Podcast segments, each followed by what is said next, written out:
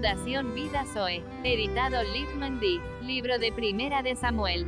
Capítulo 11. Saúl derrota a los amonitas. Después subió Naas amonita, y acampó contra Jabes de Galaad. Y todos los de Jabes dijeron a Naas, haz alianza con nosotros, y te serviremos. La impiedad de los amonitas.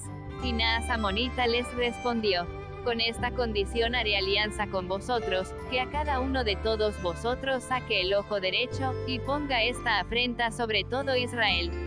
Entonces los ancianos de Jabes le dijeron, Danos siete días, para que enviemos mensajeros por todo el territorio de Israel, y si no hay nadie que nos defienda, saldremos a ti.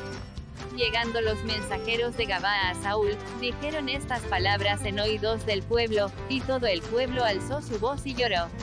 El espíritu de Jehová viene en poder, y temor sobre Saúl y Israel. Y he aquí Saúl que venía del campo, tras los bueyes. Y dijo Saúl, ¿qué tiene el pueblo, que llora?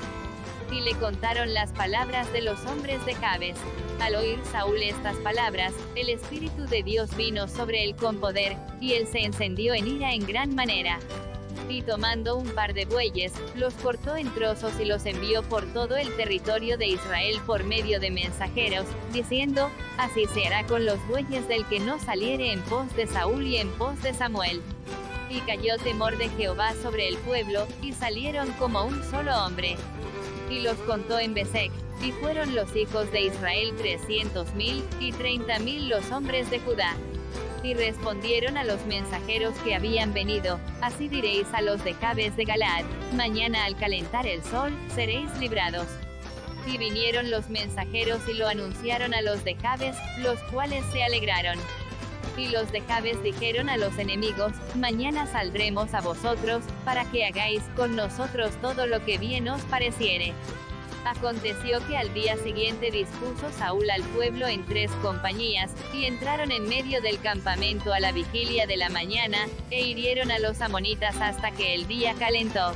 Y los que quedaron fueron dispersos, de tal manera que no quedaron dos de ellos juntos. Samuel y Saúl van a Gilgal, a declarar fe en Jehová. El pueblo entonces dijo a Samuel, ¿quiénes son los que decían? Ha de reinar Saúl sobre nosotros dadnos esos hombres, y los mataremos. Y Saúl dijo, no morirá hoy ninguno, porque hoy Jehová ha dado salvación en Israel. Mas Samuel dijo al pueblo, venid, vamos a Gilgal para que renovemos allí el reino. Y fue todo el pueblo a Gilgal, e invistieron allí a Saúl por rey delante de Jehová en Gilgal. Y sacrificaron allí ofrendas de paz delante de Jehová, y se alegraron mucho allí Saúl y todos los de Israel.